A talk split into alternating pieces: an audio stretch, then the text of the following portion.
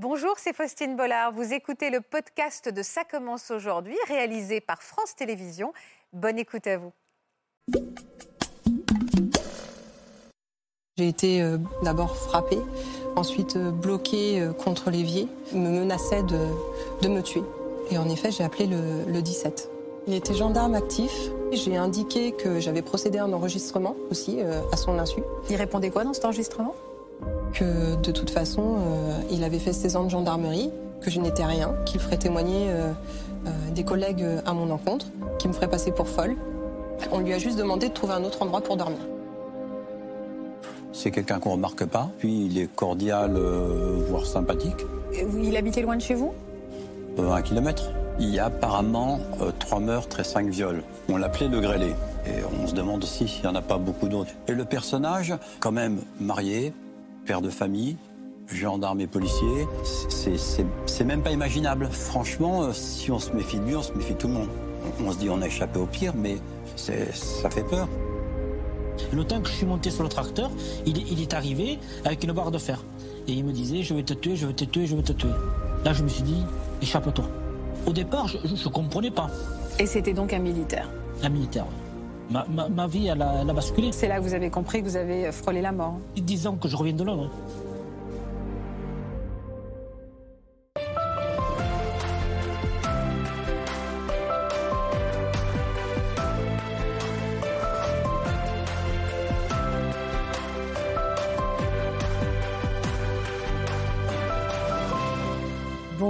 Toutes et à tous et merci de nous rejoindre sur France 2. Cet après-midi, nous allons parler ensemble d'affaires terrifiantes dans lesquelles le coupable était en réalité gendarme, policier ou encore militaire. Comment ces hommes qui avaient pour mission de nous protéger sont-ils tombés eux-mêmes dans la violence parfois extrême et parfois euh, de devenir tueurs en série comme cet ancien gendarme que vous voyez euh, à l'écran? Il s'appelait le grêlé.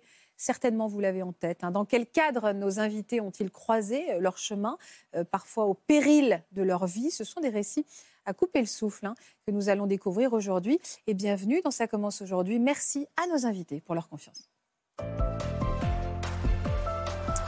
Et merci à vous pour votre confiance tous les jours renouvelée. Nous y sommes extrêmement sensibles. Je vous présente Alizé, Patrick et Jean qui nous accompagnent aujourd'hui. Bonjour à tous les trois. Merci d'avoir accepté d'être sur ce plateau. Je vous remercie euh, d'autant plus que vous allez revenir sur des événements euh, traumatisants de votre vie et j'espère que votre venue vous permettra pour certains, pour certaines, de tourner une bonne fois pour toutes cette page, encore une fois, de votre histoire. Je vous présente ceux qui vont nous accompagner, Natacha Espier qui est psychologue et Marc Gégère qui est avocat pénaliste.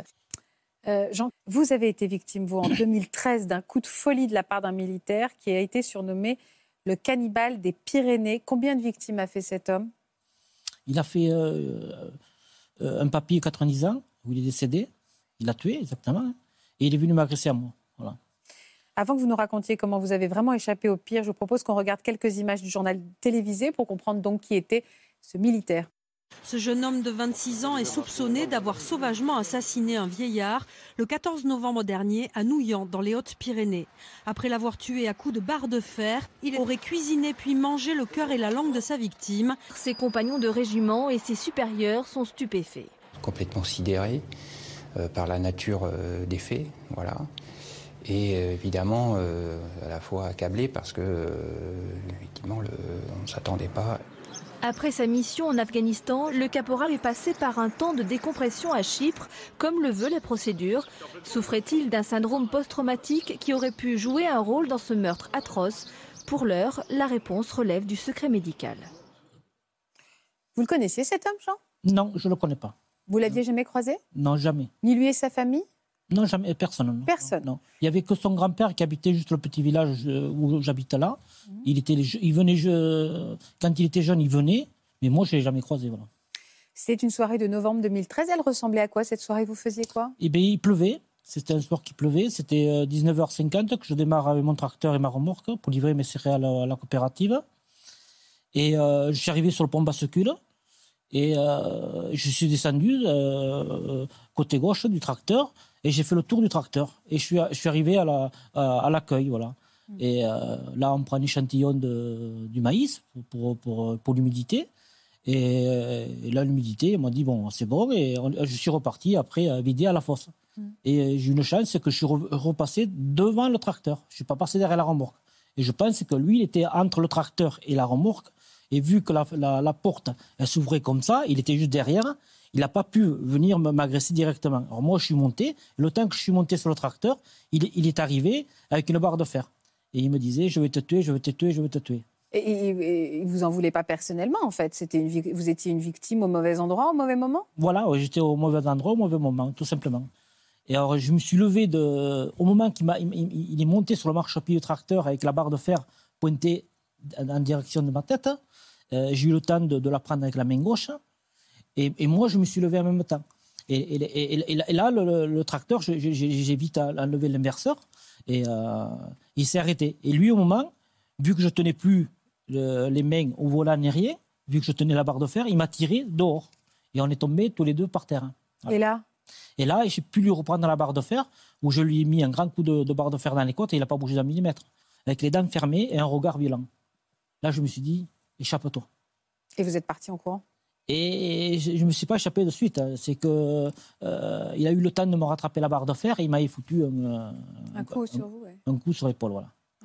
Et après, vous avez réussi à vous. j'ai pu me relever péniblement et je, je, suis parti et euh, je suis arrivé à l'accueil. Et là, il y a trois personnes qui sont sorties. Il, est reparti dans, dans, dans, la, nature. dans, la nature. Que vous ont dit à ce moment-là euh, les, les, pompiers euh, Est-ce qu'ils ont tout de suite reconnu le profil de cet homme? Alors, disons que les collègues qui, étaient là au silo au moment, ils me, ils me demandaient déjà si, si je connaissais cet homme-là. Je dis non, je ne le connais pas et il est fou. Voilà. Moi, je lui dis, il est fou, il a un problème. Et, il me dit, qu'est-ce qu'il te veut? Et ben, c'est simple, je dis, il veut, il veut me tuer. Il ne me croyait pas. Parce que euh, il me dit, mais c'est pas possible, c'est pas possible. Et je si. Ils ont sorti quoi comme dispositif pour pouvoir le retrouver, cet assaillant? Alors, nous, on a appelé directement les, pompiers et les gendarmes. Au bout d'un quart d'heure, 20 minutes, les gendarmes sont arrivés, mais ce n'étaient pas les gendarmes normaux, c'était les gendarmes avec les chiens. D'accord, pour essayer de le pister le problème, c'est que au départ, je ne comprenais pas. Et, après, avec, l'effet qui s'est passé euh, après, on a compris que pourquoi il y avait les, maîtres, les maîtres chiens. Parce qu'il y avait eu meurtre sur le village de Nouillan. Ah, et vous n'en aviez pas entendu parler? Et non, et non. Voilà. Et, là, je suis parti avec les pompiers. Après, les pompiers sont arrivés. Bon, les gendarmes sont arrivés. Bon, je lui ai dit qu'il était fou. Voilà, il ne me croyait pas, euh, plus ou moins. Et les pompiers sont arrivés. Et je suis parti à l'hôpital de Tarbes. Oui, pour vous faire hospitaliser, parce que vous aviez toujours l'épaule en vrac. Hein. Voilà. Alors, je devais me faire opérer en, urgence. Il y avait les infirmières et, tout le monde qui m'attendait. Et quand je suis arrivé à, l'accueil de, l'hôpital, il y a eu, il y je, le revois encore comme aujourd'hui, il y avait les infirmières et euh, tout ça. Et il y avait deux gendarmes en canquille qui, qui m'attendaient. Et euh, ils ont dit, euh, Monsieur Camille doit être auditionné de suite parce qu'il y a eu meurtre à Nouillan. C'est là que vous avez compris que vous avez euh, frôlé la mort. Sûrement, oui. C'est là où l'émotion arrive. Oui. Hmm. Cette phrase euh, vous a complètement sonné. C'est là où vous avez compris que vous reveniez, euh, vous avez vraiment échappé au pire. disons que je reviens de là. Et quand est-ce que, pardon, parce que ce qu'il avait commis auparavant était absolument effroyable, même insensé, bah, insensé. insensé. On parle de cannibalisme. Qui vous a fait remonter ces informations? Alors, euh, euh, après, il y a eu une procédure judiciaire, tout ça, euh, qui, a été fait, et il s'avère qu'il a mangé le cœur et la langue du papy, avec les haricots tarbés. Voilà. comment on reçoit une information pareille? Parce que, pardon, hein, mais je vais donner la parole à, à Natacha aussi, mais quand on apprend, enfin, on a échappé à la mort, vous êtes en vrac à l'hôpital, vous faites opérer, et, avoir échappé à un agresseur, c'est une chose. Avoir échappé, pardon, peut-être que je me trompe, à quelqu'un qui a mangé une partie du corps de sa précédente victime, est-ce que ça rajoute à l'horreur, au traumatisme? Bah, Là, il y a un double traumatisme. Il y a vous, tout ce que vous avez vécu en tant que victime, parce que euh, cet homme, il surgit de nulle part, il vous agresse extrêmement violemment. Et puis, il y a ce que vous avez, enfin, il y a ce stress post-traumatique en tant que, enfin, en tant que témoin, en quelque sorte, d'une victime et d'un meurtre particulièrement effroyable. Et je pense que les deux, vous avez raison, Faustine, les deux, enfin, viennent s'ajouter, si je puis dire, mais viennent en tout cas renforcer les choses, parce qu'on sait qu'en cas de stress post-traumatique, il y a vraiment l'idée de comment, enfin, de l'horreur de, de- des événements et des circonstances des événements qui viennent encore, Se rajoute. bah oui, qui se rajoutent euh, encore à ce traumatisme. mais, mais, le, mais- mais le pire, c'est que il- il- quand il est parti, il est venu m'agresser, il est parti. Il est parti dans le village de Nouya, où il a volé comme un fusil avec des cartouches. Et il est revenu sur le lieu de l'agression pour me tuer. Ah ben, je pense que tant qu'on l'arrête pas, s'il est en proie à ce délire, euh, euh, il va vouloir tuer. Voilà. Donc il faut, il faut l'arrêter. Il était, il était en mission, il devait tuer cinq C'est personnes. exactement, c'est ça. Voilà. Est, il, il est dans un processus délirant. Si vous l'arrêtez pas, il va continuer. il a été arrêté quand? Il a été arrêté euh, pendant la nuit, voilà. Parce qu'après, il y a eu l'hélicoptère qui, qui avait décollé. Moi, j'étais le seul à avoir vu l'individu. Euh, j'étais auditionné à l'hôpital de Tarbes. Et euh, la caméra thermique, ils, avaient la caméra thermique, ils, ont- ils ont pu le, le rattraper da- dans la nuit, voilà. De la nuit du. C'était le 14 novembre, ça. Et ça, ils l'ont rattrapé sur le, quai- sur le matin du, du 15 novembre, voilà. Et c'était donc un militaire. Un militaire, oui. Et il avait fini sa, sa- ses trois ans, c'était la fin octobre. Et il y est resté 14 jours, euh, il naviguait par là parce que ça n'allait plus. Voilà. Qu'est-ce qu'on a, on a découvert pendant l'enquête, Jean? Et, bien, et qu'il a- et qu'il avait de- du cannabis et de la kétamine, voilà. Et Qu'il était, était plus chargé avant l'agression que pendant, euh, pendant euh, suivi médicalement aujourd'hui. Voilà. Euh, Ça fait 10 ans maintenant, 9 ans. 9 ans. 9 ans. Je vois que votre l'émotion vous étreint toujours quand vous en parlez. Qu'est-ce qu'il vous reste du traumatisme de cette agression, Jean? Tout. Tout. Ma, ma- ma vie, elle a, elle a basculé. J'ai j'ai 40% d'IPP sur, sur l'épaule droite. J'avais un commerce où j'ai dû vendre mon commerce, voilà, tout simplement. J'étais inacte à mon poste de travail. Voilà. J'étais mécanicien où je vendais des vélos, des scooters et des tronçonneuses. Voilà. Vous Et... ne pouvez plus exercer? Non, non, j'ai- vendu le, le commerce l'an dernier, voilà, tout simplement. Et vous avez pu reprendre un travail? Et je suis agriculteur, voilà. J'ai pu garder mon, mon, mon activité agricole avec un aménagement de tracteur, voilà. Et pourquoi vous dites que votre vie a basculé outre votre vie professionnelle? Vous y pensez tout le temps? Tout le temps, hein. Et vous avez fait un travail? Quelqu'un vous accompagne psychologiquement pour avancer? Pendant huit ans, on m'a accompagné. Et là, j'ai décidé d'arrêter, voilà. Il y a eu un procès? Il a été reconnu irresponsablement pénalement. Mais euh, c'est difficile d'accepter certaines choses parce que euh, en 2016, en juin 2016, il a été reconnu irresponsablement pénalement. Vous, vous n'avez pas droit à la parole, malheureusement. Vous écoutez ce qu'il a envie de vous dire. euh, et euh, il a détaillé au juge, au millimètre près, tout ce qui, l'agression, comment, euh, comment ça a été fait. Et le juge lui pose la question pourquoi vous n'êtes pas arrivé à tuer M. Camille? Eh bien, il, il lui dit c'est simple, monsieur le juge, parce qu'il était costaud. Voilà. Et il a été jugé irresponsable. Ça, c'est insupportable. Mm. Quand on imagine irresponsable, on imagine un fou qui est même pas capable de tenir une conversation. Là, on a l'impression qu'il est en pleine conscience. Oui, mais c'est bah, c'est- toute la difficulté des délires de ces gens et de ces psychoses-là, où tout est parfaitement inscrit. Ils sont capables de vous donner dans le détail, au détail près, exactement tout ce qu'ils ont fait. Mais c'est dans le cadre, en tout cas, c'est ce que les experts psychiatres ont, ont déterminé, dans le cadre d'une psychose qui fait qu'il était hors d'état de manifester sa volonté à ce moment-là.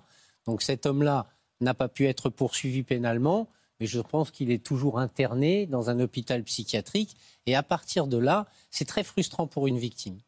Parce que d'abord, il n'y a pas de procès. Maintenant, il y en a un. Il y a une sorte de procès devant la chambre de l'instruction qui peut se passer où on reconnaît quand même la responsabilité factuelle de quelqu'un, mais ça n'existait pas encore à l'époque. Et puis surtout, on se dit, quand quelqu'un est condamné à une peine d'emprisonnement, on est capable à peu près de savoir combien de temps on va être tranquille, si je puis dire. Mais quand quelqu'un est déclaré irresponsable, il est interné et ensuite, son sort dépend de l'avis médical des gens de l'équipe médicale qui s'occupe de lui. Donc on ne peut pas savoir s'il va rester euh, toute sa vie euh, enfermé dans cet hôpital psychiatrique, s'il va sortir au bout de deux ans, cinq ans, huit ans, dix ans, personne n'en sait rien.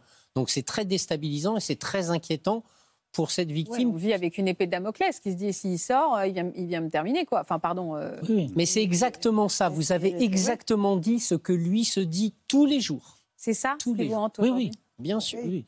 Et, là où j'ai quand même euh, envie de le dire aussi, c'est que la justice, euh, elle n'est pas près des, elle est pas proche des victimes. C'est dur à accepter certaines choses. là. Ça vous hante. hein. On sent encore à quel point ça vous hante. Mais c'est comme ça. La, la vie elle avance et il faut continuer comme ça. Alizé, vous êtes venu nous parler d'une période qui a été d'une souffrance extrême pour vous. Vous avez été victime pendant huit longues années de violences physiques et psychologiques de la part de votre ex-conjoint. Il avait pourtant, dans le cadre de son travail, le devoir de, de protéger les- nos concitoyens. Qu'est-ce qu'il faisait, lui, dans la vie? Quel était son métier? Il était gendarme actif, gendarme mobile. D'accord. Il y a une date dont vous voudriez nous parler. euh, C'est le 9 avril 2016 qui a marqué passé euh, la séparation. Ouais. Euh, et on a été au summum en fait des violences qu'il pouvait euh, proférer à mon encontre. Donc ce soir-là, j'ai été bloquée, euh, enfin, d'abord frappée, ensuite bloquée euh, contre l'évier, étranglée d'une main et j'avais un couteau au-dessus de la tête où il me, me menaçait de, de me tuer. Ce jour-là, vous avez dit stop? J'ai dit stop parce que, en fait, c'est très rapide, mais en même temps, c'est très très long. J'ai entendu euh, mon fils à l'étage et ça m'a fait. Autant je restais pour mon fils, euh, pour le protéger, mais en même temps, je me suis dit, mais s'il te tue, tu es là, tu gis dans, dans la cuisine, qu'est-ce qui va se passer pour lui? Donc ce soir-là, j'ai dit stop. Et en effet, j'ai appelé le, le 17. Donc, c'était des collègues que vous avez appelés le 17. Hein c'était pas les pompiers. Le 17, c'est la 17, c'est police C'est la secours ou police, la euh, gendarmerie. suivant. la police ou la gendarmerie, euh, des gens qui connaissaient, avec lesquels il travaillait Alors normalement, non. Malheureusement, dans l'intervention, alors de prime abord, quand j'ai téléphoné, lui s'était calmé. Donc j'ai demandé à ce qu'il n'intervienne pas, mais à ce qu'il garde une trace de mon appel téléphonique pour que je puisse entamer les, les démarches. C'est dur. Tout à fait, puisque ma famille, en fait, n'était pas du tout au courant de ce que je vivais. Et, et donc, euh, je voulais vraiment avoir leur appui et leur soutien, parce que j'étais aussi dans une phase compliquée euh, au niveau euh, professionnel. Donc, je voulais vraiment me sentir épaulée dans, dans tout ça. Et en fait, ce qui s'est ce passé, c'est que je voulais vraiment qu'ils gardent une trace. Et finalement, euh, bah, ils ont décidé d'intervenir, moi, avec un léger décalage. Donc, ils sont arrivés, euh, il me semble, à peu près une heure après, à mon domicile, mais huit. Ils étaient huit? Ils étaient huit. Qu'est-ce qui s'est passé avec ces huit hommes? Bah, ils ont commencé à, à poser énormément de questions. Donc moi, je me suis mise à l'étage avec euh, le directeur d'enquête. Euh, Mon ex était euh, en bas avec d'autres gendarmes.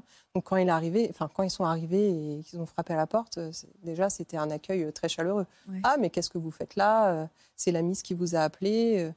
Et donc, eux, ils n'ont pas compris Ils ont mis en doute votre parole? Pas du tout.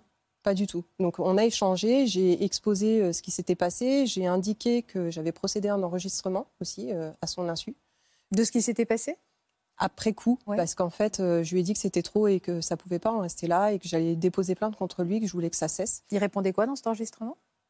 Que de toute façon, il avait fait 16 ans de gendarmerie, qu'il était agréé assermenté, que je n'étais rien, qu'il ferait témoigner des collègues à mon encontre, qu'il me ferait passer pour folle.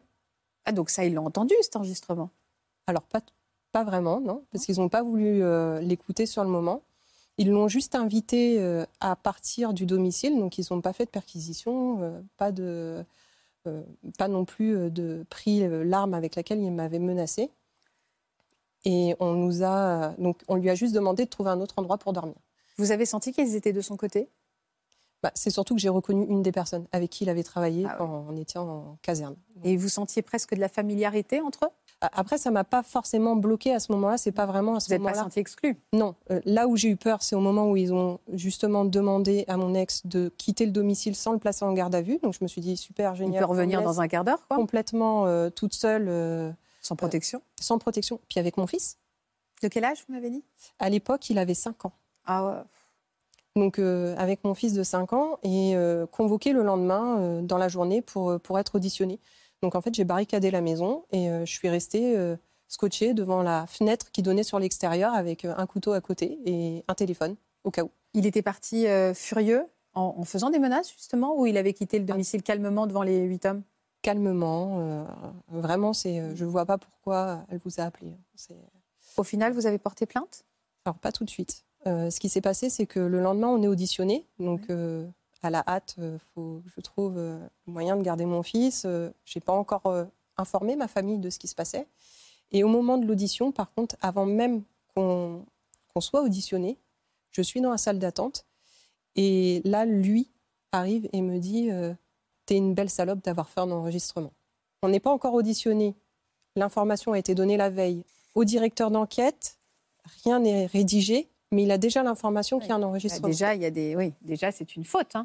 Et ça montre bien la collusion qu'il y a à ce moment-là entre les enquêteurs qui se doivent a priori d'être parfaitement indépendants et objectifs et, et- et ce mise en cause qui est un mise en cause un peu particulier. Euh, une fois qu'il vous a prononcé cette phrase, il s'est passé quoi? Il est revenu au domicile conjugal? Non, non. Alors en fait, euh, euh, il prononce cette phrase. Euh, mille questions euh, passent par ma tête. Je me dis, ils l'ont fait pour qu'il avoue, ils l'ont fait pour le protéger, euh, dans quel contexte Et ensuite, je commence à comprendre à l'issue euh, quand on est auditionné. Donc il n'y a pas eu de confrontation.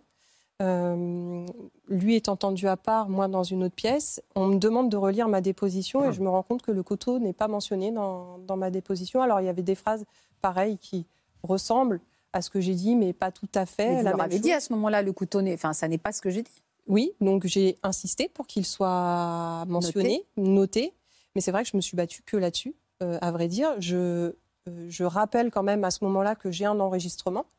Euh, donc, certes, illégal, il faut quand même le rappeler. J'ai pas, Alors, pas faut pas- pardon, je vous interromps, mais il faut- c'est un truc un peu particulier. En matière pénale, la preuve est totalement libre. C'est-à-dire que vous pouvez apporter, si vous êtes dans un cadre d'un contentieux, par exemple un divorce ou quelque chose comme ça, vous ne pouvez évidemment pas à son insu enregistrer votre adversaire pour le produire en justice. Par contre, en droit pénal, la Chambre criminelle de la Cour de cassation, qui est la plus haute instance, a déjà dit la preuve, elle est libre. Vous pouvez l'apporter par tout moyen, y compris par le fait d'avoir capté sa parole à un moment donné à son insu. Donc, Donc ils ont minimisé finalement. Ils, Alors, voulaient minimiser- minimiser sur le, contre- sur le procès verbal. Et le directeur d'enquête, donc l'OPJ, euh, l'officier de police judiciaire, m'indique, quand je, je dis, mais il y a aussi euh, l'enregistrement, pourquoi on ne mentionne pas l'en- l'enregistrement? Il me dit, mais euh, si on le mentionne, vous vous rendez compte, vous risquez d'être poursuivi, vous n'avez pas le droit, il est préférable de ne pas le noter. Euh, On a et- le droit. hein. bien sûr. On a le droit. Bien sûr. et en plus, derrière, euh, donc on me pose cette euh, fameuse question de est-ce que vous vouliez déposer plainte? Mais dans la foulée, on me dit euh, si vous déposez plainte, il risque de perdre son travail. Oui. Sur le moment, je ne sais pas si j'ai le soutien de ma famille, donc je dis je vous dis pas oui, je ne vous dis pas non. Je vous demande juste le, un délai de, De réflexion. de réflexion pour pouvoir revenir vers vous. Ce délai, en fait, il n'a pas tardé. Le soir même, je rentrais chez mes parents et je leur donnais. C'est le père de votre fils? Oui. Est-ce que le fait qu'il soit gendarme au démarrage, c'est quelque chose qui vous avait séduite euh, parce que ça incarne une forme de d'héroïsme et de voilà et de référent et, et, euh, est-ce que c'est quelque chose qui vous avait plu la profession qu'il exerçait? Pas du tout. Et on a aussi une différence d'âge qui est significative. Donc, euh, Il est plus vieux? 15 ans de différence. Donc j'étais vraiment pas du tout euh, là-dedans, ouais. Non, et justement, il a eu beaucoup de difficultés pour, euh, pour euh, qu'on puisse se rencontrer, et, enfin surtout pas se rencontrer, mais surtout sortir ensemble, aller manger euh, à l'extérieur. Il a été violent. ah, combien de temps après votre rencontre? Deux ans. Deux ans où il a été, il n'y avait pas de soupçon. Vous n'avez rien soupçonné chez lui de de déséquilibré Rien du tout. Ah non, Et- j'étais, euh, une princesse en fait à ses yeux. Il était formidable avec moi. euh, Ah. Vous savez, ça me fait peur parce que ça fait donc euh, des années qu'on qu'on est ensemble, j'allais dire. Et, et j'ai l'impression que ça commence toujours un peu par cette phrase.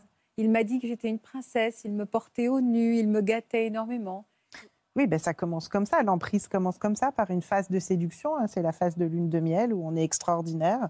Et puis petit à petit, il va y avoir tout un phénomène où on va commencer.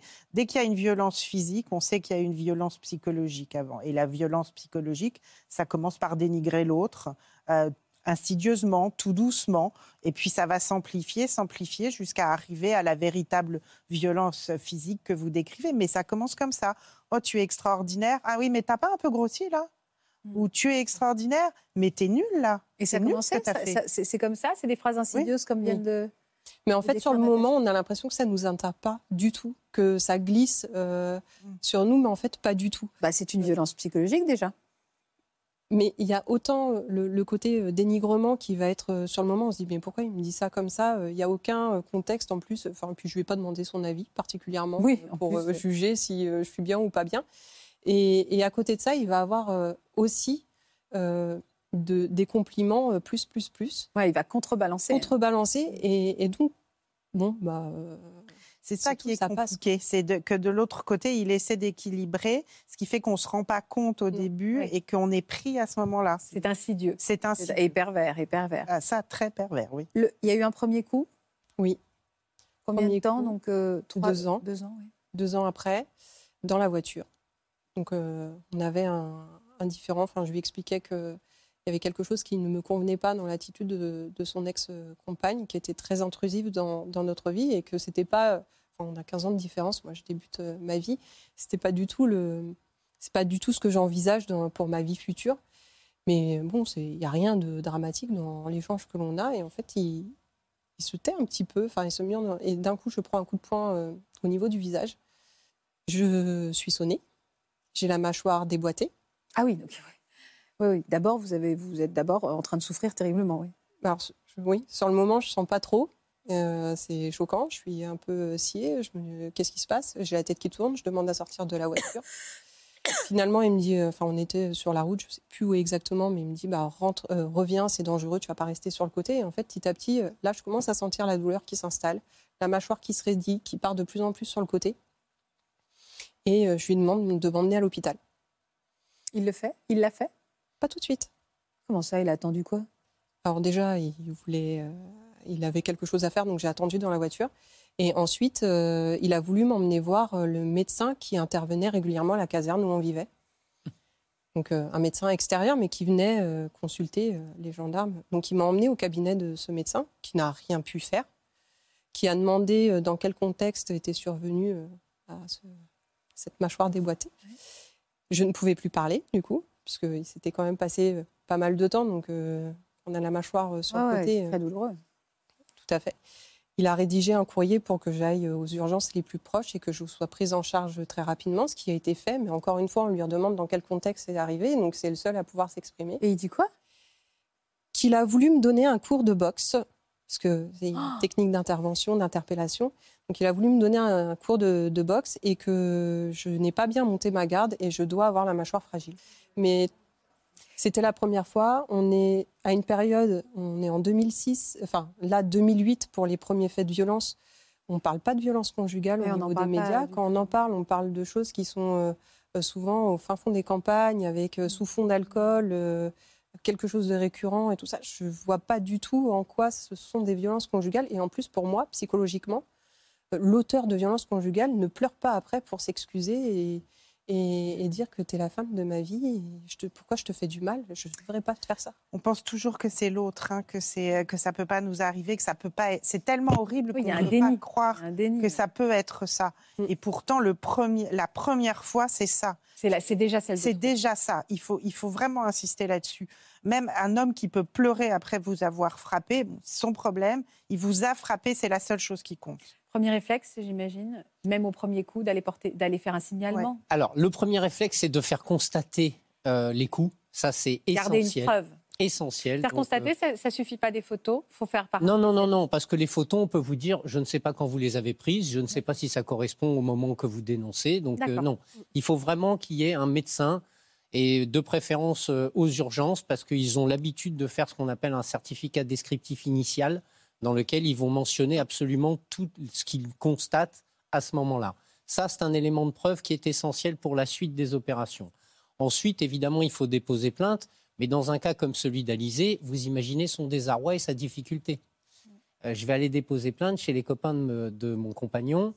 Euh, c'est très compliqué. Donc, si on avait un conseil à donner dans cette situation-là, qui est une situation vraiment très particulière, il faut aller au-dessus. Il faut immédiatement déposer plainte entre les mains du procureur de la République. Ou alors, si c'est un gendarme, vous allez à la police nationale. Si c'est la police nationale, vous allez voir un gendarme. De Ça préférence. Pas tout le temps. Et c'est vrai que le dépôt de plainte, euh, finalement, le, le- je ne vous l'ai pas dit tout à l'heure, mais euh, le, lundi, du coup, les faits sont intervenus euh, le 9 avril 2016, le samedi euh, au soir. Le dimanche, on est auditionné. Le lundi, je retourne, enfin, je téléphone à l'OPJ pour dire euh, c'est bon, j'ai la- l'appui de ma famille, je souhaite déposer plainte. Euh, non, tout est déjà euh, clôturé. Vous avez fini par porter plainte au bout de combien de temps? Combien de temps ont duré votre a duré ce, ce- ce rapport avec ces coups, ces violences psychologiques, ces moments d'apaisement, ce yo-yo émotionnel a duré combien de temps? Alors, en tout et pour tout, 8 ans, du coup. Ouais. Euh, Non, mais c'est-à-dire qu'il n'y a pas eu de 10 pause. ans de relation, non. Euh, 10 ans de relation, euh, sur les 10 ans, du coup, 8 ans de violence conjugale. Ah, Pas tous les jours non plus, hein, mais. euh, Mais grossesse comprise? Grossesse comprise. Euh, redoublement.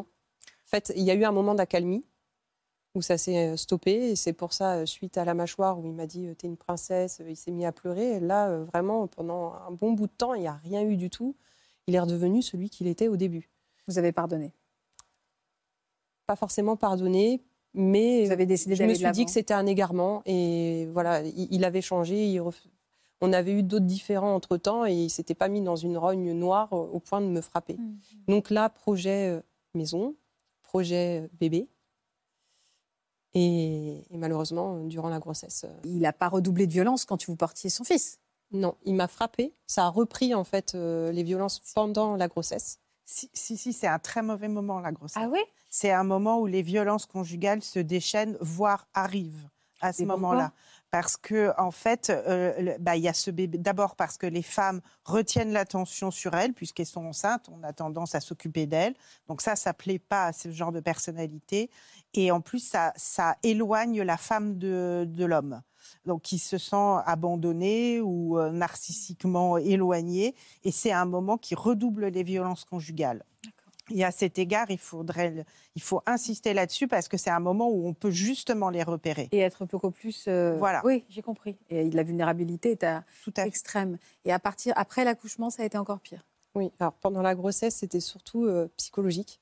J'ai beaucoup d'insultes, de dénigrement. euh, parce que j'avais grossi, ce qui est un peu logique, que ça donnait pas envie, que je ressemblais à une Madeleine. Donc, il m'appelait la Madeleine parce qu'il y avait le côté bombé et plat. Euh, Enfin, tout plein de, de, D'insultes. de qualificatifs euh, épouvantables. assez euh, dégradants. Le fait de violence, euh, j'ai eu un coup de tête pendant la grossesse et redoublement, donc post-accouchement, ça a été quelques semaines après l'accouchement. Vous étiez sous emprise? Oui. Vous n'y arrivez pas à partir? Non, mais je ne m'en rends pas compte en fait à ce moment-là. Oui, oui, c'est la base de l'emprise. oui.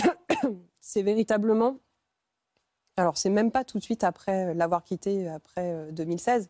C'est vraiment quand j'ai commencé à travailler sur moi-même en thérapie que je me suis rendu compte que j'étais sous emprise. Je n'avais pas vraiment cette notion d'emprise. Oui, euh, c'est la- Oui. Sinon, vous seriez parti. Sinon, vous- Exact. enfin, Mais voilà. c'est très compliqué hein, parce que c'est comme on l'a dit, c'est un système qui se met en place. C'est un peu comme si on était pris dans une toile d'araignée. Il faut pouvoir s'en extirper. Et puis c'est surtout une attaque de votre sentiment à vous, de votre respect de vous-même, de qu'est-ce- au fond qu'est-ce que je vaux parce qu'il me traite comme ça. Et puis fina- finalement on s'identifie à ce que à ce que l'agresseur dit. Et après c'est extrêmement compliqué de pouvoir en sortir. Mm. Il faut se reconstruire. Quand vous allez réussir à porter plainte vraiment?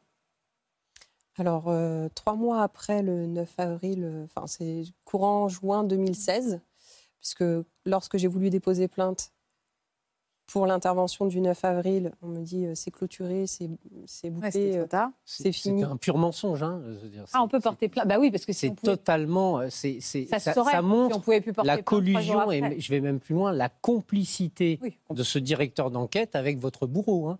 Ben, il a eu une composition pénale et un rappel à la loi pour ce qu'il avait fait, mais parce qu'il a minimisé les faits au près du Évidemment. parquet. Si vous voulez, il faut bien comprendre, le procureur de la République, il est dans son bureau, il reçoit un coup de fil Mm. du directeur d'enquête qui lui dit, bon ben voilà, j'ai un dossier un peu ennuyant, parce que effectivement, euh, c'est un gendarme, mais il s'est quand même laissé aller, mais c'est pas trop grave. Il faudrait peut-être trouver une solution alternative aux poursuites, d'où la composition pénale ou la médiation, Mm. qui est en fait un pis-aller et qui, pour vous, euh, ne représente rien, puisque vous ne pouvez quasiment pas faire valoir vos droits. S'il y a une composition pénale, vous ne pouvez même pas solliciter des dommages et intérêts à ce moment-là. Il faut faire un procès civil à part. Oh. Donc c'est euh, vraiment. Les, les faits du 9 avril, finalement, euh, comme lors de l'enquête, euh, enfin de, de l'audition, je sentais que ça partait vraiment pas dans le bon sens. On m'a posé la question s'il y avait eu d'autres faits de violence. J'ai dit oui, mais je m'en réserve le droit de les évoquer ultérieurement. Par chance, j'ai eu au moins ce, cet euh, esprit de lucidité Oui, à un moment-là, de, de- de tout clôturer. Et donc, euh, j'ai tenté de déposer plainte pour les autres faits de violence en dehors du 9 avril, qui étaient les plus graves à mon sens. Pourquoi vous avez tenté de déposer plainte? Ça n'a pas marché? Vous n'avez pas pu? Non, on m'a refusé l'accès. Mais non. C'est interdit de reposer une plainte? Totalement. totalement. C'est, je ne sais pas combien de fois on a eu l'occasion de le dire dans cette émission, mais aucun officier de police judiciaire n'est juge de la validité ou de la recevabilité d'une plainte. Il n'a, pas le droit de vous dire, Madame, je ne prends pas votre plainte. Il n'en a pas le droit. Donc si un jour ça arrive encore à quelqu'un, c'est très simple. Vous lui dites, est-ce que vous pouvez me donner le numéro de téléphone du, du parquet de permanence, c'est-à-dire du procureur de permanence Parce que je vais lui dire que vous ne voulez pas prendre ma plainte. Et à ce moment-là, la plainte, elle est prise immédiatement. Parce qu'ils n'en ont pas le droit, encore une fois. On, on me renvoyait sur la brigade défaillante qui avait, euh, du coup, entre guillemets, protégé euh, mon ex, ou sur la brigade où mon ex travaillait. Donc vous- Ça vous- aussi, Ah oui. pardon de le dire parce que c'est important. Lorsque vous êtes victime d'un fait, vous avez le droit de déposer plainte absolument n'importe où. Ah, c'est important. Je pensais qu'il fallait en effet aussi que ça soit en proximité du domicile. C'était le cas pendant de nombreuses années. non. Et maintenant, depuis maintenant quelques années, on peut déposer plainte absolument n'importe où, justement, pour éviter ce genre de difficultés, notamment. Mais j'ai pas sillonné la France non plus euh, Non, pour tenter sûr. de déposer plainte. Euh, donc j'ai été refusée euh, par différentes brigades aux alentours. J'ai j'ai un peu euh, écumé mon département. Et euh, ensuite, euh, j'ai changé d'avocate aussi. Et là, elle a demandé expressément à une brigade euh, de me recevoir. Donc ils n'ont pas eu le choix. Ils m'ont reçu. Et, et donc on a pu rédiger cette plainte euh, au mois de juin. D'accord. Et elle a été, euh, elle a été entendue cette fois-ci cette plainte. Vous, Oui. Vous avez vraiment pu la poser. Euh, Il y a eu une procédure judiciaire derrière? Oui. Qui a duré combien de temps? Alors, c'est, euh, il, il s'est juste, euh, il y a eu, euh, c'était en correctionnel, Oui. donc euh, rien de très très important. Ça se passe dans- en une journée. hein. Il y a plusieurs euh, dossiers qui sont appelés, euh, même de tout ordre. Je pense qu'il est passé en comparution immédiate, c'est ça? Non, pas du tout.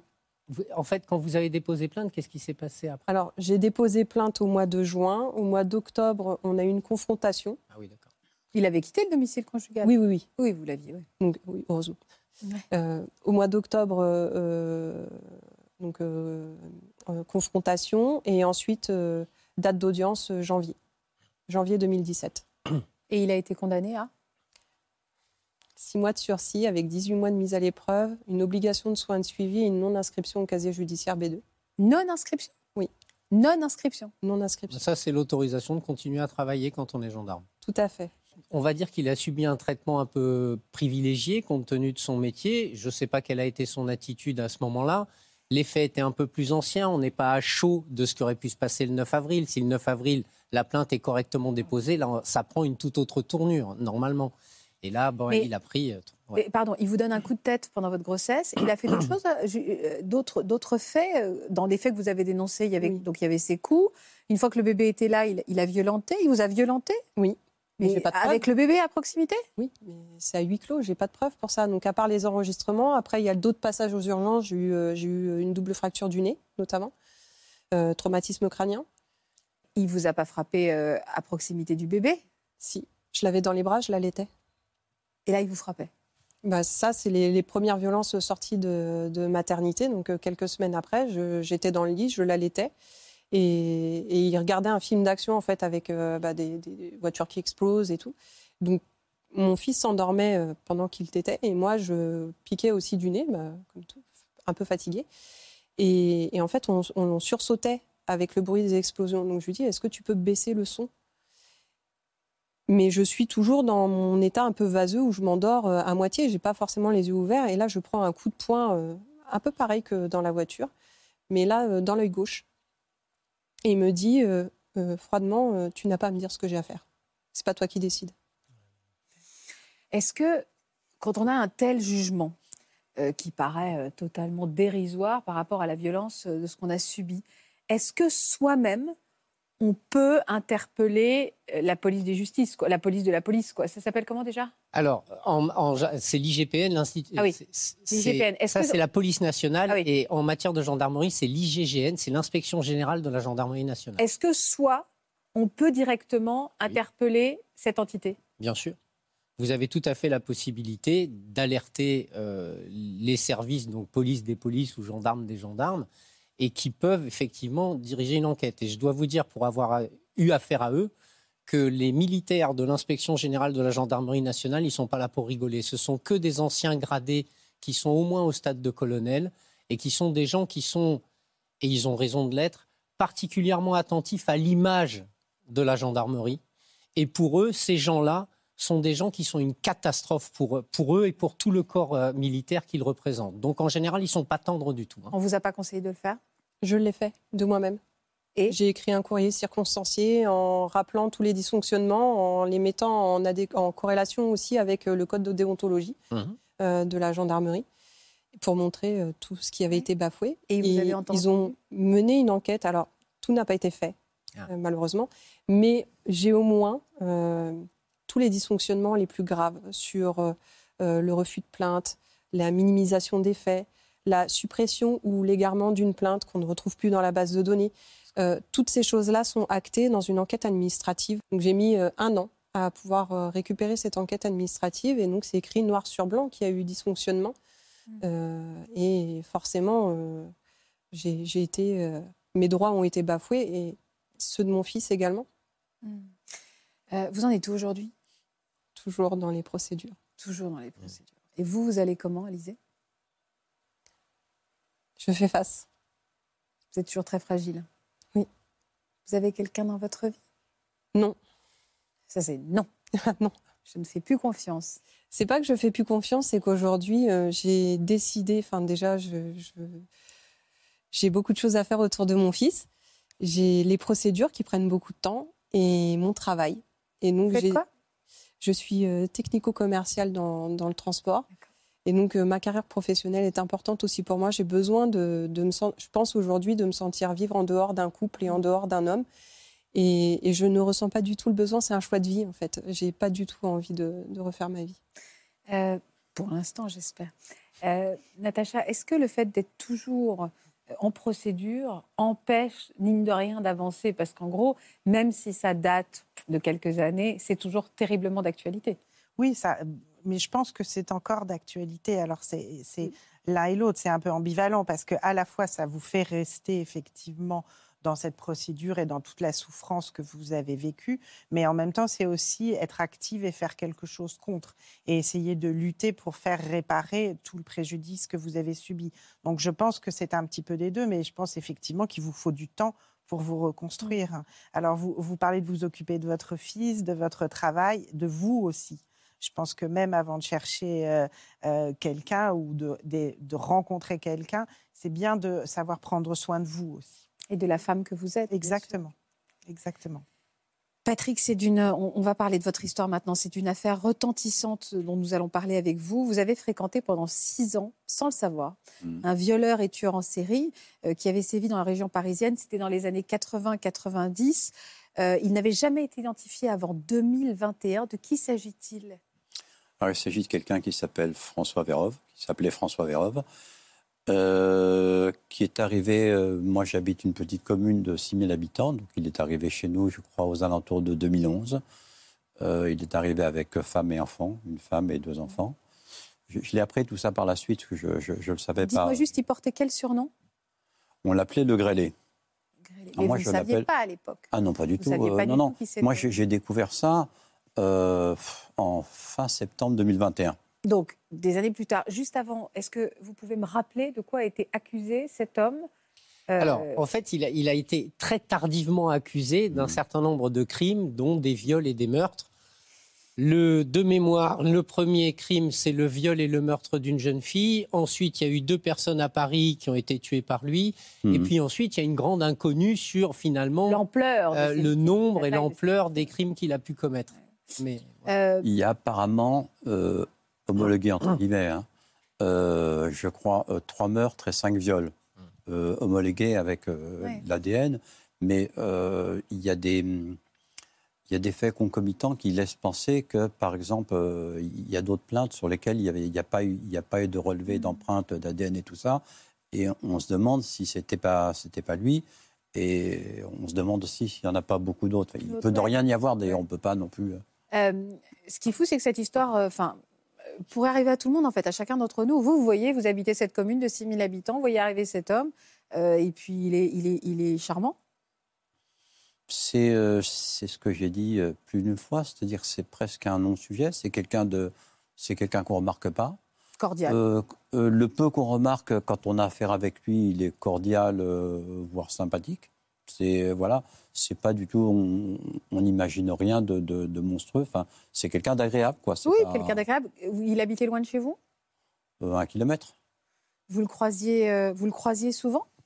Ah, moi, je le croisais tout le temps parce que, en fait, euh, il est arrivé en 2011 dans ma commune. Il a été euh, sur une liste de, de- sur, pour les élections municipales en fin 2013. Ah oui liste qui a remporté les élections en 2014, donc la liste du maire sortant. Et entre 2014 et 2019, il faisait partie de la majorité municipale. Il a été conseiller municipal pendant trois mois aux alentours de 2019, parce qu'il il est monté quoi, il y a, il y a eu une démission. Mais euh, moi, j'étais correspondant de presse pour un grand quotidien régional et euh, pour ma commune. Et il se trouve que bah, lui, il faisait partie de la majorité municipale, donc il participait aux événements de la commune, à des réunions, à des manifestations dans la commune. Et euh, moi, j'étais correspondant de, de- de presse, donc je, je sortais tout le temps. Et c'est une commune de 6 000 habitants, mais quand je dis 6 000 habitants, on- en fait, on se retrouve tout le temps sur la place du village. Il y a un endroit où il y a les écoles, le machin et tout. En fait, on se rencontre tout le temps. On ne peut pas ne pas se rencontrer. Hmm. Et voilà. Il s'est donné la mort, c'était le 29 septembre Mm. 2021, parce qu'il savait qu'il était juste sur le point d'être Mm. démasqué. On va regarder un, un extrait du JT, c'était le lendemain de son décès. Derrière le portrait robot du tueur au visage grêlé se cachait un ancien gendarme. François Vérov, 59 ans, s'est suicidé dans cette commune du Gard. L'improbable épilogue de 35 ans de traque infructueuse pour les enquêteurs. Gendarme dans la garde républicaine entre 1983 et 1988, puis policier, délégué syndical. L'ancien gendarme a sévi à Paris et en région parisienne. Cinq affaires, six victimes, des viols, des meurtres, des tentatives d'homicide. Certains de ces crimes avaient bouleversé la France.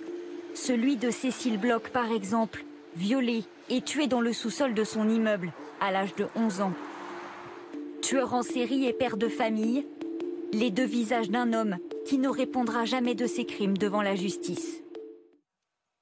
Vous aviez entendu parler de l'affaire du grêlé J'avoue, j'en avais jamais entendu parler avant. Et de quelle façon vous avez appris que cet homme, votre voisin, euh, était associé à cette histoire Était cet homme? Écoutez, je, je rentrais de vacances, c'était en fin septembre. Euh, Quelqu'un du Midi Libre m'appelle. Il me dit euh, Tu connaissais François Vérov? Je lui dis Ben oui. Je- il me dit Mais tu le connaissais bien? Je lui dis Ben oui, je, je le voyais tout le temps. C'était pas, j'étais pas un intime, j'étais pas son copain, j'étais pas dans sa sphère personnelle, affective et tout. Mais euh, je, le fréquentais régulièrement, à chaque fois qu'il y avait une occasion. Et on discutait souvent ensemble parce qu'on avait des centres d'intérêt communs.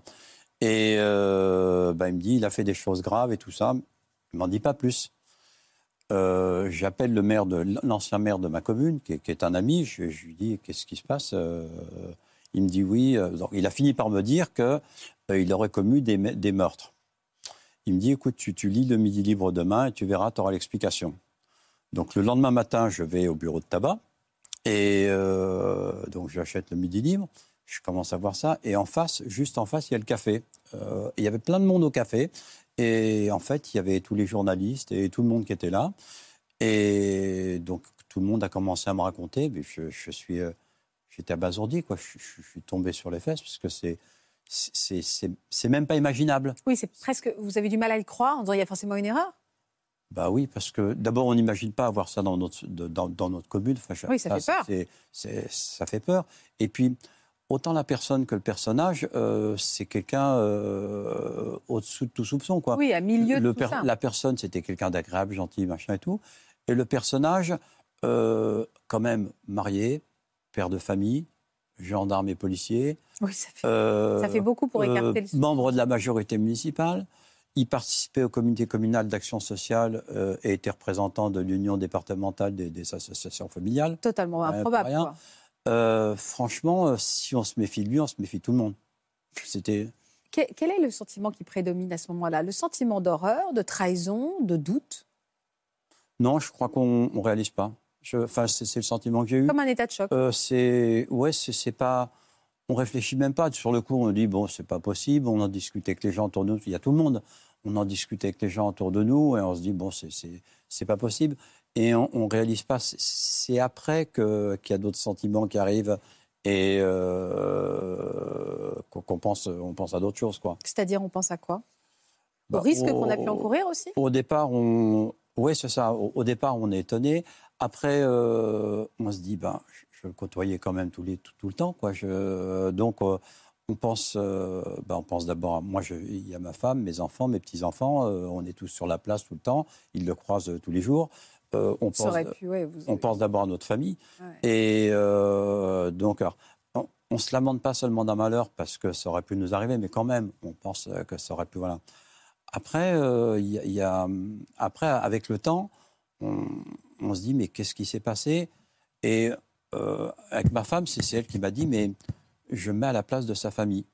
Et c'est vrai qu'on s'est mis à la place des, des familles des victimes. Que vous connaissiez aussi Non, non, moi Non. je ne connaissais pas. Je, je- je Ah oui, des pas victimes, pas de sa famille à lui. La- euh, non, non, on, on se met à la place de la famille des victimes et puis à la place de sa famille à lui, à la place de son épouse qui a vécu des années auprès de lui. Que vous continuiez à fréquenter, qui était toujours dans le village Moi, je ne connaissais pas sa femme et ses enfants. D'accord. Et euh, voilà, je le rencontrais parce que, en fait, euh, lui, c'était le monsieur sécurité de, de la municipalité. Et on avait deux centres d'intérêt commun, c'est-à-dire que moi, je suis passionné par les questions qui sont liées à l'information. Et il gérait un petit peu, il, il, il se piquait d'informations, il était passionné de réseaux sociaux. Donc, on parlait de ça, c'était nos centres d'intérêt. Et puis, euh, mon engagement social et politique, il est toujours tourné autour de la solidarité. Et lui, c'était aussi son engagement dans ses propos sociaux. Et voilà, il faisait partie du centre comi- comité com- communal d'action sociale. Il, s'occupait de solidarité, de choses comme ça dans la commune. Donc, euh, euh, on discutait fréquemment de ces choses-là et on participait de temps en temps à des réunions ensemble euh, sur ces sujets. Donc, c'est vrai que, mais on n'a pas pu s'empêcher de penser, quand on a fini de penser à nos familles, on a pensé à la- aux autres familles. Mm. Et on se dit, mais c'est- pas possible, quoi. C'est que ce, De s'être fait berner aussi. Comment, et comment, de- oui, co- comment tous ces gens-là peuvent continuer à vivre? Bon, nous, c'est, on se dit on a échappé au pire, mais les autres, ils vivent avec ça. Pourquoi il s'est donné la mort, cet homme? C'était quelqu'un d'intelligent. Enfin, je n'ai pas à préjuger. euh, bon, alors, on, on le décrit euh, parfois comme dépressif. Euh, il a fait, je crois qu'il a été en psychothérapie. Je crois que c'était quelqu'un d'intelligent. Quand on est policier, ancien policier, violeur d'enfants, je pense que, enfin, je sais pas, je pense que sa femme l'aurait lâché, ses enfants l'auraient lâché. Il serait forcément allé en prison, il aurait forcément pris perpétuité. Et perpétuité, quand tu es un ancien policier violeur, violeur d'enfants, enfin, c'est la, la, la réflexion que je me suis faite. On s'est tous fait. Je dire, Hein ça, ça lui fait cumuler un certain nombre de critères qui sont abominables pour un, un futur détenu. Oui, c'est ça, voilà, il, a- il a tout, quoi. Ancien policier, déjà, c'est Ouais. impossible à mettre dans une détention normale. Et en plus, violeur d'enfants, Ouais. Tous les autres détenus Lui serait Euh, tombé dessus. lui seraient tombés dessus. Et Oui, Natacha ça- oui, oui, je suis tout à fait d'accord. Ça, c'est une explication rationnelle, mais il y a aussi l'explication du tueur en série. C'est-à-dire Mhm. que quand même, in fine, il garde la main, il se suicide, il décide, Il a le contrôle. il, y a, il a le contrôle. Et puis, il y a aussi une chose, hein, on a parlé de cette double personnalité, donc il y a vraiment un clivage. hein. Hein, il y a le bon père de famille, et puis de l'autre côté, il y a ce tueur en série qui n'a aucun remords, aucun affect. Et quand ce clivage tombe, au fond, chez le tueur, enfin, on pourrait dire que chez le tueur en série, il y a une espèce de honte, pas du tout du remords de ce qu'il a fait, mais euh, de se faire prendre. Oui, C'est ça qui est terrible Il a- pour lui. Il perd de son panache à ses Il yeux. perd de sa puissance. Et ça, c'est Ouais. insupportable pour ses personnalités. Et donc, il choisit de mourir à ce moment-là parce qu'il ne peut pas affronter ça. Hmm. Il y a juste, il y a- c'est très marquant ce que vous avez dit parce que dans l'esprit commun, on a toujours le sentiment que des gens qui posent un acte atroce sont horribles. C'est-à-dire qu'on va le voir sur leur visage. Que, alors que, mais pas du nous, tout. Ah oui. Plus les gens sont, euh, enfin, plus les, les criminels en série sont horribles, et plus on les a trouvés dans des situations de vie, mais du- d'un classicisme absolu. Des gens qui sont gentils, qui sortent les enfants, etc., etc. Et en dehors de ça, eh bien, ils tuent et ils violent. Dans l'esprit, dans l'esprit des gens, on a toujours le sentiment, parce qu'on a besoin de les mettre à part, ce sont des monstres. En fait, ce ne sont pas des monstres. Ce sont des humains qui, malheureusement, posent des actes monstrueux. Et ça rend leur soupçonneux, parce qu'on se dit, bah, Oui, c'est c'est un dans peu mon entourage, ça peut être n'importe qui. J'ai Alors, été au on contact d'un monstre, j'ai rien vu, je l'ai côtoyé, je l'ai apprécié.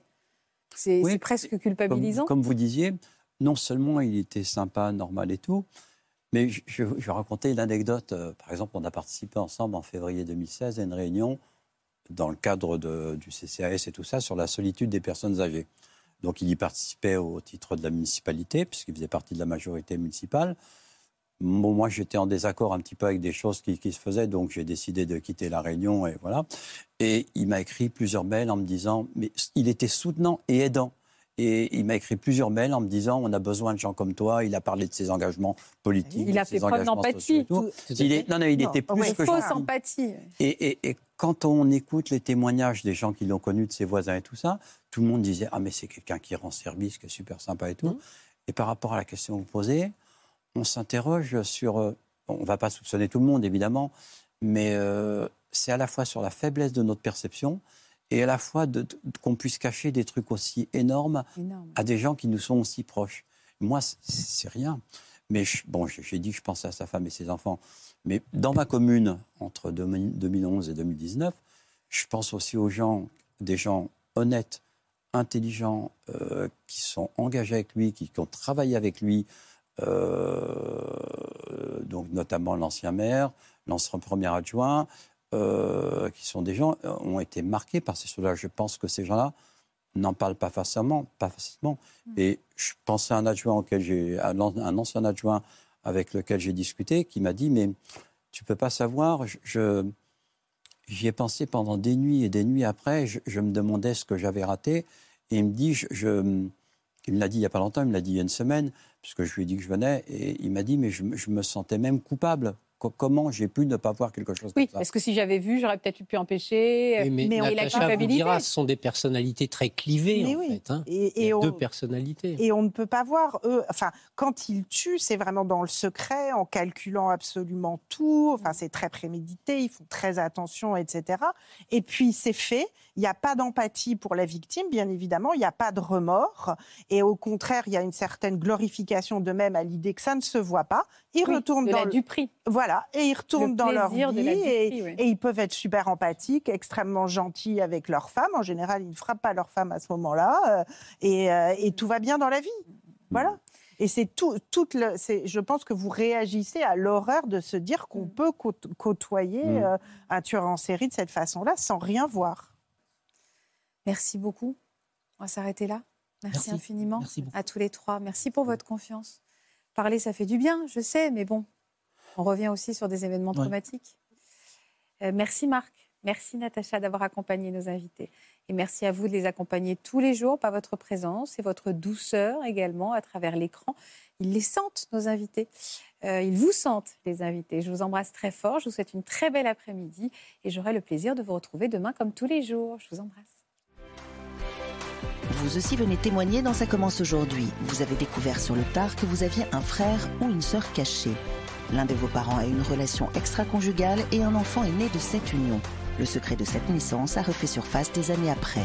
Pour une autre émission, à un moment particulier de votre vie, vous avez consenti à ce que votre conjoint ait une relation adultérine.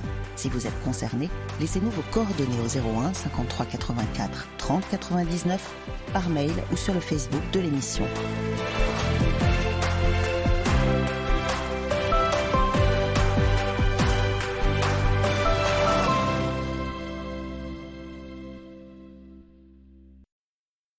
J'espère que ce podcast de Ça commence aujourd'hui vous a plu. Si c'est le cas, n'hésitez pas à vous abonner. Vous pouvez également retrouver l'intégralité de nos émissions sur France.tv.